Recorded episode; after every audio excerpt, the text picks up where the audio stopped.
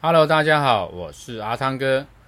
欢迎收听今天阿汤哥连锁店经营狂想曲。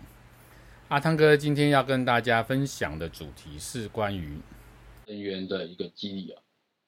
呃，在门市的士气激励也是我们在经营门店的时候，呃，会遇到一个常态的问题。呃，有时候呢，在目标的管理上面，或者在达成状况不理想的时候啊，会有很多员工呢，他的这个呃上班的情绪也好，或者整体的团队士气啊，都会受到影响。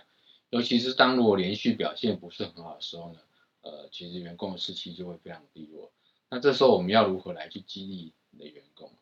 呃，如果你是店长的时候，我们建议大家就是可以用一些呃活动。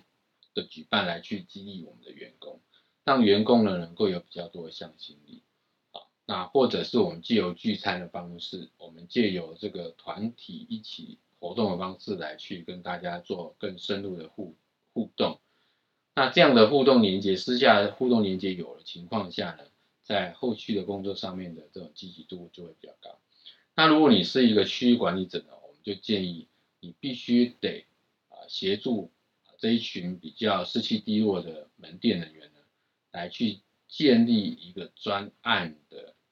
呃激励制度。比如说他目前的业绩达成状况不是很好，好，那我们可以来去定一个比较合适的目标。如果有达成，呃，发一点点小小的奖金来去激励大家啊，或者是说我们来用成长率的概念来去呃做超越巅峰奖啊，只要你比这个去年同期成长。